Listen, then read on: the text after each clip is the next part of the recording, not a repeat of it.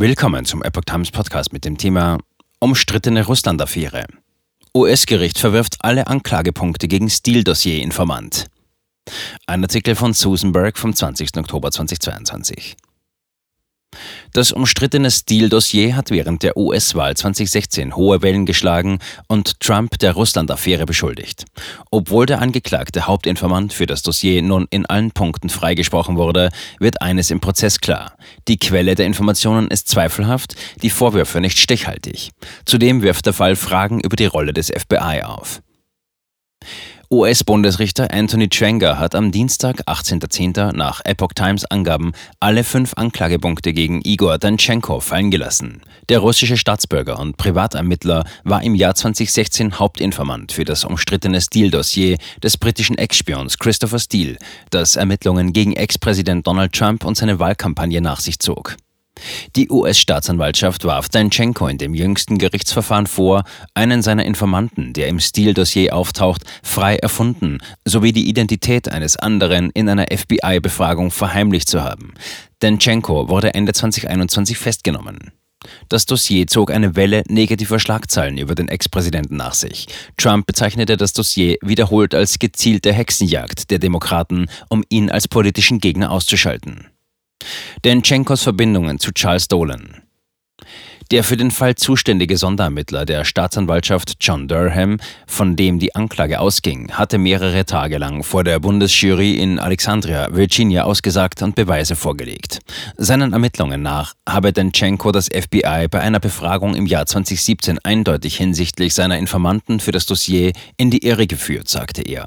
Konkret ging es um Denchenkos Kontakt zu einem langjährigen Washingtoner Public Relations Manager namens Charles Dolan Jr.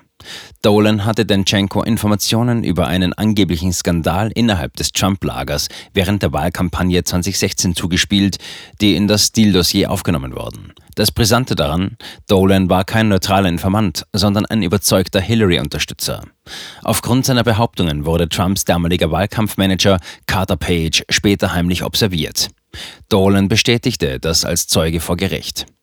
Denchenko hingegen leugnete 2017 gegenüber dem FBI mit Dolan über Angelegenheiten hinsichtlich des Steele-Dossier gesprochen zu haben. Sondermittler Durham beschuldigte ihn im Prozess gelogen zu haben. Denchenko habe vor dem FBI eine E-Mail von Dolan verheimlicht, die maßgebliche Informationen für den Steele-Bericht enthielt. Richter lässt Klage fallen. Trotz der Beweislage bestand die Verteidigung vor Gericht darauf, die fünf Anklagepunkte gegen Denchenko fallen zu lassen. Ihr Mandant habe zwar in dem FBI-Verhör geleugnet, mit Dolan gesprochen zu haben, die Aussage umfasse jedoch nicht die Kommunikation per E-Mail. Der Bundesrichter stimmte der Verteidigung zu, eine präzise Befragung sei zwingend erforderlich, um einen Meineid nachzuweisen, betonte er. Dabei bezog er sich auf einen Präzedenzfall, der vor dem obersten Gerichtshof verhandelt wurde. Denchenkos Aussage sei laut Wörterbuchdefinition im Sinne der Bedeutung des Wortes gesprochen wahr. Das Wort sprechen umfasse nicht eine E-Mail-Kommunikation, urteilte das Gericht. Geschworenengericht lässt letzte vier Anklagepunkte einstimmig fallen. Das Geschworenengericht sprach Denchenko gestern in allen anderen Anklagepunkten frei. Diese betrafen alle den Geschäftsmann Sergei Miljan, einen Trump-Unterstützer, der Denchenko angeblich Informationen zugespielt haben soll. Die Staatsanwaltschaft warf dem Russen unter anderem vor, die Quelle frei erfunden zu haben. Vor Gericht behauptete Danchenko, sich zu erinnern, im Juli 2016 mit Miljan telefoniert zu haben und ihn in New York hätte treffen wollen, konnte jedoch keine Beweise vorlegen.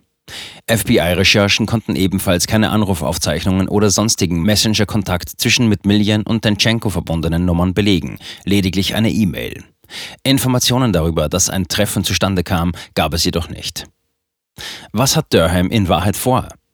Das jetzige Urteil ist nicht die erste Niederlage für Sonderermittler Durham.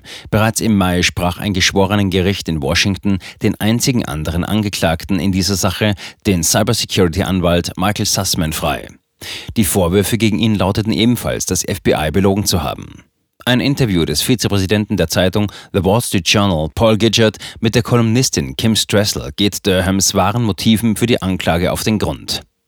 Ihnen zufolge handele es sich bei den Vorwürfen gegen Denchenko eher um kleine Vergehen. Außerdem spekulieren sie über Durhams nächste Schritte. Mehr Licht auf die Rolle des FBI.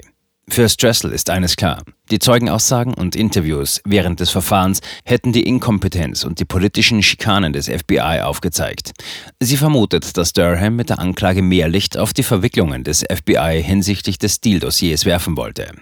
Es stelle sich die Frage, weshalb das FBI so lange die Informationen über das Deal-Dossier zurückhielt. Denn nachdem Teile des Dossiers im Juni 2016 veröffentlicht wurden, sei das FBI zu Christopher Steele gegangen und habe bereits festgestellt, dass die Vorwürfe gegen Trump nicht stichhaltig sind. Statt die Informationen weiterzugeben, habe das FBI Steele eine Million Dollar geboten, damit dieser beweise, dass die Anschuldigungen darin richtig seien. Das sei äußerst fragwürdig, so Stressel. Normalerweise würde man das Geld einer zweiten Quelle zahlen, um die Richtigkeit der Anschuldigungen der ersten Quelle zu beweisen und nicht umgekehrt. Als er schließlich im Januar 2017 Denchenko zu seinen Quellen befragte, behauptete dieser, Steele habe im Dossier übertrieben und ihn falsch zitiert. Das seien alles nur Gerüchte und was man so von Freunden mitbekomme, so Denchenko.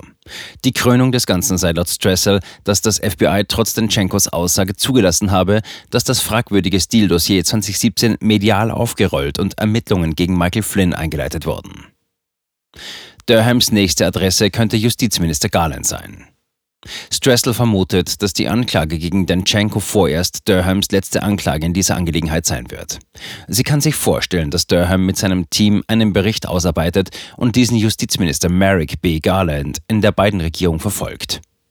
In diesem werde er wahrscheinlich die Versäumnisse des FBI stärker in den Vordergrund rücken. Garland habe schon angedeutet, den Bericht zu veröffentlichen. Man müsse jedoch schauen, wie die beiden Regierungen in dem Fall reagiert und ob sie den Bericht verschweigt, sagt Stressel. Der Sonderermittler John Durham wurde 2019 vom damaligen Generalstaatsanwalt William P. Barr beauftragt, die Ermittlungen des FBI in der Russland-Affäre im Präsidentschaftswahlkampf 2016 zu überprüfen. Er war auch federführend bei den Ermittlungen gegen die Clinton-Kampagne während der US-Wahl 2016.